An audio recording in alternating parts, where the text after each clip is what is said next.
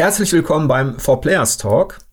Heute geht es ähm, in unserer kleinen kuscheligen Diskussionsrunde, nur Michael und ich sind am Start hier, um Spieleabos. Ähm, zur Einleitung wollen wir ein bisschen in der Zeit zurückreisen.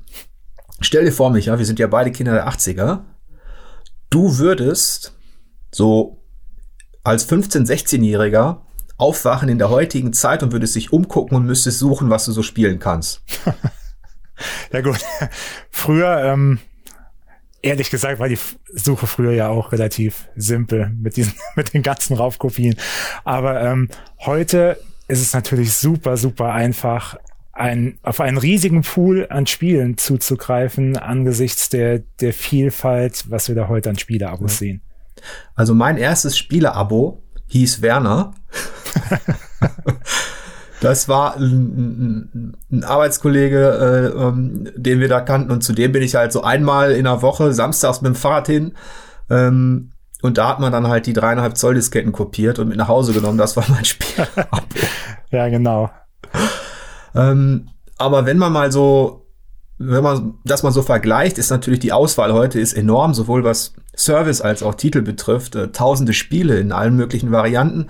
Und ähm, die Spiele-Abos sind zwar auf der einen Seite ein recht modernes Phänomen, ähm, da kommen wir gleich noch drauf, aber wie, wie fing das eigentlich an? Wann gab es denn die ersten offiziellen so Spiele-Abos? Ja, wenn man es jetzt ein bisschen breiter fasst, äh, den Begriff könnte man natürlich die verschiedenen Videospielmagazine heranführen, die mit dem, mit dem Start der CD-ROM ähm, wurden halt immer mehr Discs auch wirklich mit den Magazinen verkauft, ähm, wo sich dann Vollversionen von Spielen drauf befunden haben. Das ist jetzt noch mal ein bisschen was, was anderes. Man hat dann nicht von vornherein auf diesen großen Pool an Spielen Zugriff gehabt, aber man konnte sich allein mit seinem ähm, Magazin-Abo eigentlich schon so eine kleine Spielebibliothek aufbauen. Ja, man hatte zwar keine richtige Auswahl in dem Sinne, aber das, das ist im Grunde dasselbe Prinzip gewesen. Du hast einen monatlichen Betrag bezahlt und hast dann ein Spiel bekommen. Ja, genau. Und ansonsten war zumindest in den USA ein Service ganz interessant von Gamefly. Die haben sich ein bisschen orientiert an dem, was Amazon mit Love Film gemacht hat. Und zwar konnte man da ein Paket abschließen mit äh, verschiedenen Spielen, die man pro Monat bekommt. Und die wurden dann tatsächlich noch auf dem Postweg den Abonnenten dann zugestellt. Ja, da sind wir dann schon Anfang der 2000er, starteten die. Ähm, interessanterweise haben die auch Check News gekauft und Moby Games, also diese große internationale Spieledatenbank, ähm, und ihren Streamingdienst eingestellt. Aber das ist ähnlich quasi wie im Filmbereich, als man die physischen Medien noch bekommen hat. Genau. Und eigentlich die Spiele-Abos, so wie wir sie jetzt kennen, war eigentlich schon eine der Grundvoraussetzungen, diese digitale Auslieferung der Spiele, die ja auch in den letzten Jahren immer mehr zugenommen hat. Ja. Ähm, und jetzt sind wir in der, also aktuell ist es so, dass es selbst für uns als ähm, Spieleredakteure nicht ganz so einfach ist, all das, was es an Services und an, an ja, an Abos gibt, so einfach aufzuzählen. Deswegen haben wir das in einem Vergleich bieten wir euch das an, mobil und auf dem Portal. Da findet ihr alle Einzelheiten. Also wir haben alle interessanten aktuellen Spiele-Abo-Angebote in Sachen Preis, Umfang, Rabatte und Co. verglichen, mit Sternen versehen und es gibt auch eine Gesamtwertung.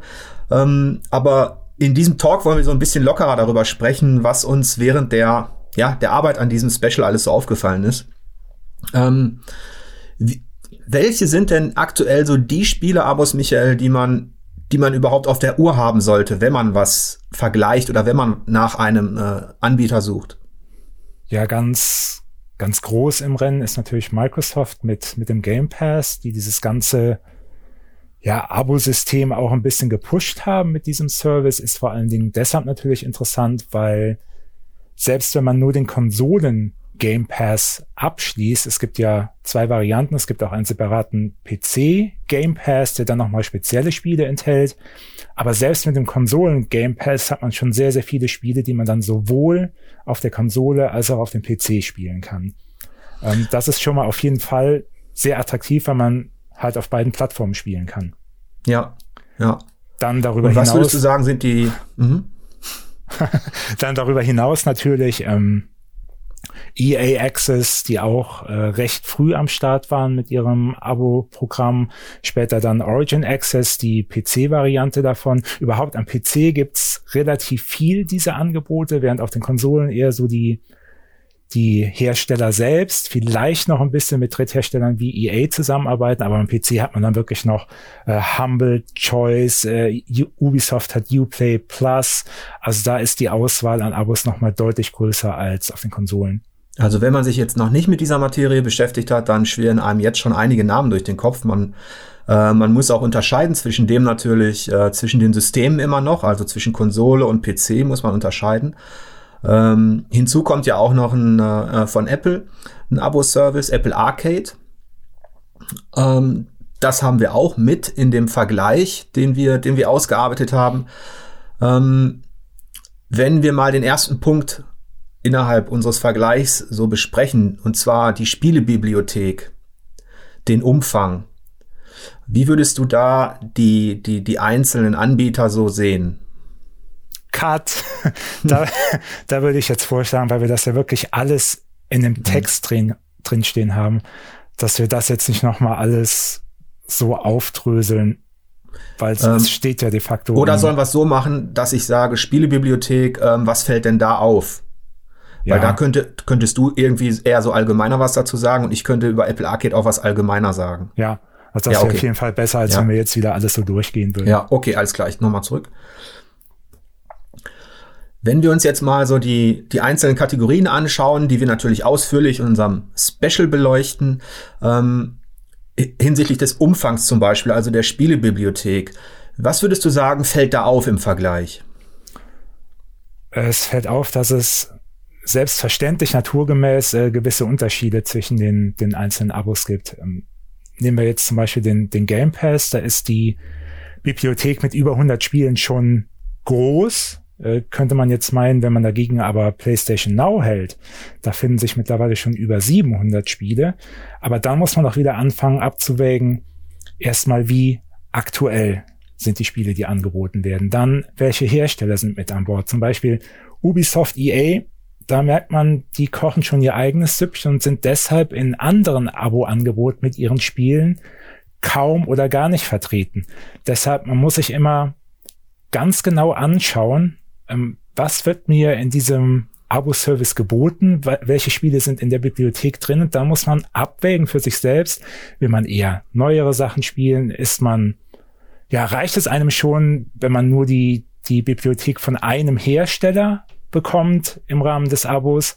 Oder will man halt äh, viele Genre, viele Hersteller, ja, und möglichst aktuell sein. Also da muss man wirklich individuell ganz genau suchen, um dann das Abo zu finden, das zu einem passt. Auf jeden Fall zeigen die Spielebibliotheken schon, dass durch diese Services auch viel fragmentiert wird. Also das Angebot wird in verschiedene Bereiche aufgeteilt, äh, bis hin natürlich zu gewissen exklusiven Geschichten.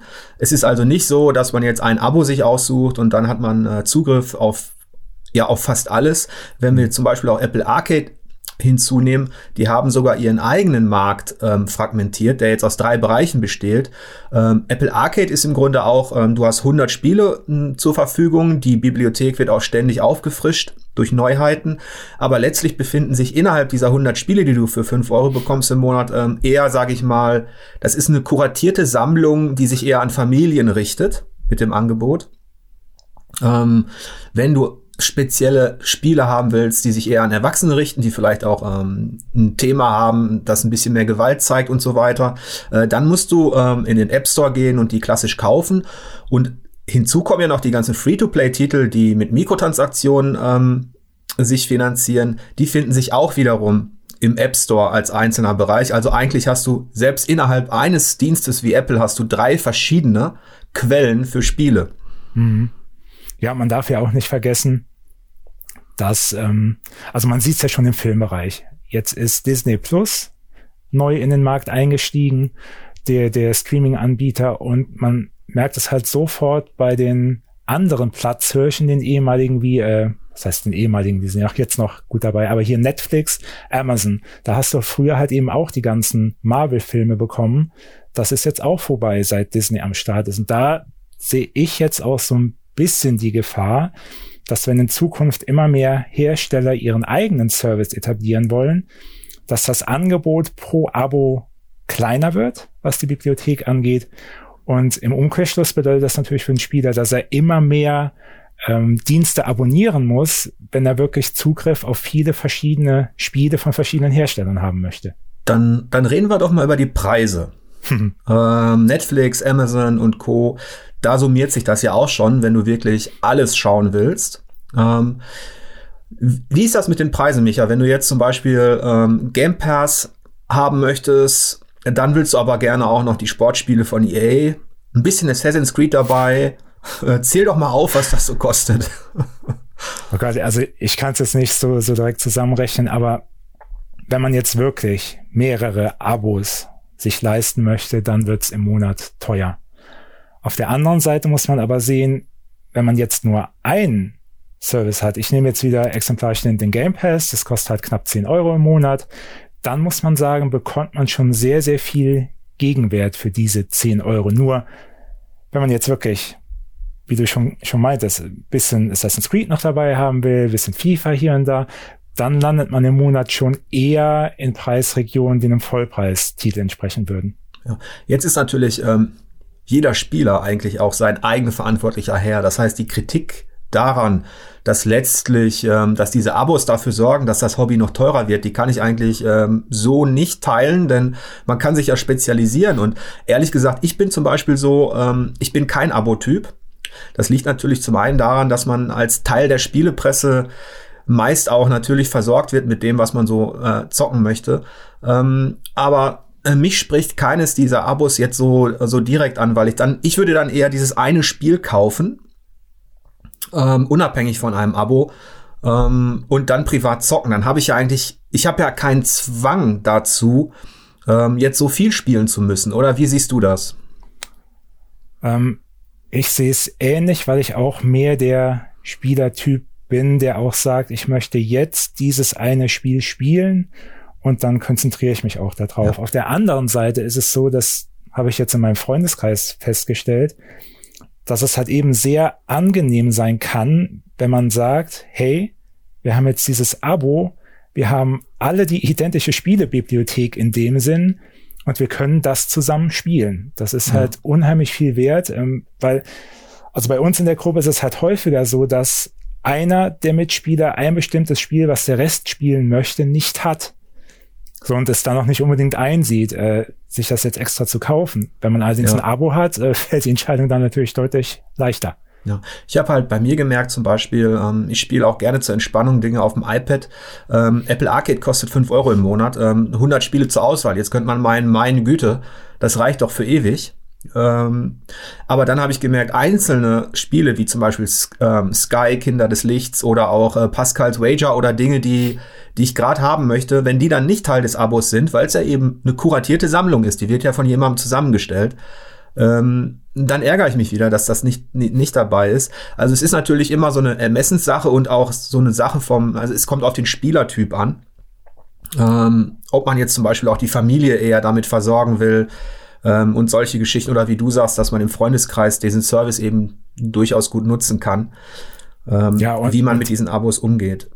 Ja, und es ist natürlich noch dieser eine Punkt, den es ja auch bei den Filmstreaming-Angeboten gibt, dass die Spiele halt häufiger ausgetauscht werden. Also man hat oft, gerade bei, ich sag jetzt mal, größeren Titeln von Drittherstellern, ist das schon, ist die Verfügbarkeit beschränkt auf auf einen Zeitraum von mehreren Monaten.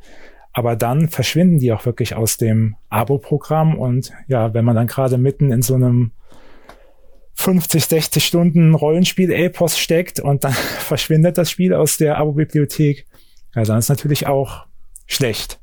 Ja, wenn man das jetzt alles zusammennimmt, es ist natürlich unfassbar, wie viele unterschiedliche Spiele und Genre heutzutage dann ähm, abgedeckt werden durch diese, durch die Services. Und natürlich gibt es hinter den Kulissen einen ganz knallharten Wettbewerb um Kunden. Und man muss natürlich versuchen, diese Kunden, wie es ja auch schon in den digitalen äh, äh, Vertriebsshops ist, wie Steam, wie dem Epic Game Store, GOG und so weiter.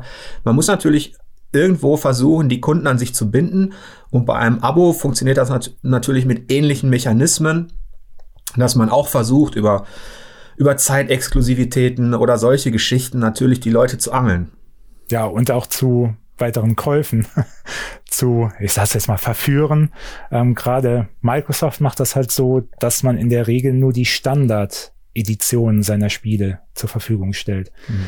Das heißt, ähm, für DLC-Erweiterungen muss man halt immer zahlen, was dann auch noch ein bisschen mit zusätzlichen Rabatten schmackhaft gemacht wird. Auch die, die Spiele, die in der Bibliothek sind, die werden auch rabattiert, falls man dann, wenn die aus dem Abo verschwinden sollten, dass man sie sich dann noch kauft. Also es werden schon noch, auch wenn es jetzt das Spiele-Abo gibt, werden dennoch gewisse Kaufanreize geschaffen. Ja.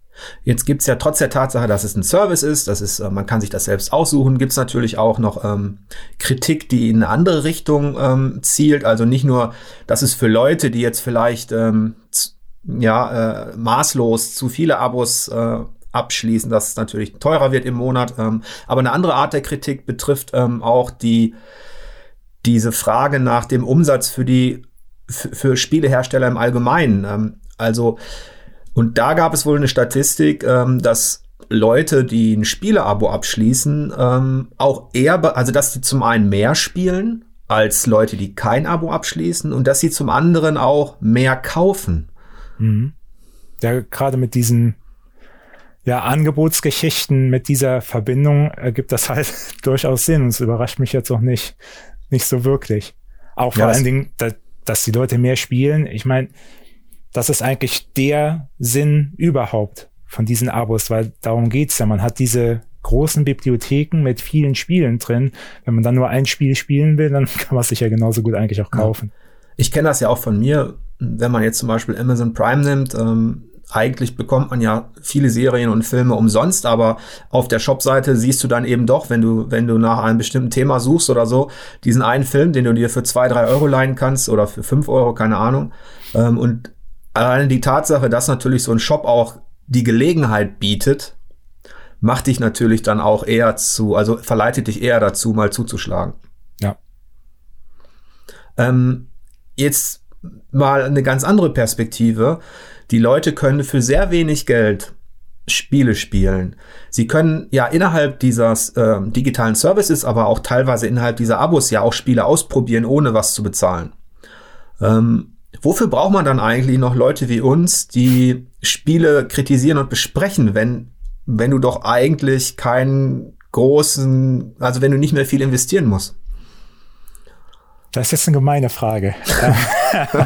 ja, ich habe mich das mal so gefragt. Ähm, du kannst ja alles ausprobieren und musst immer weniger bezahlen dafür, ne? Vielleicht auf jeden Fall, um ein, eine gewisse Führung anzubieten, vielleicht auch um auf Highlights innerhalb dieser Bibliothek hinzuweisen, weil man will ja auch nicht seine Zeit damit verschwenden, 100 Spiele auszuprobieren, von denen einem 90 vielleicht gar nicht gefallen.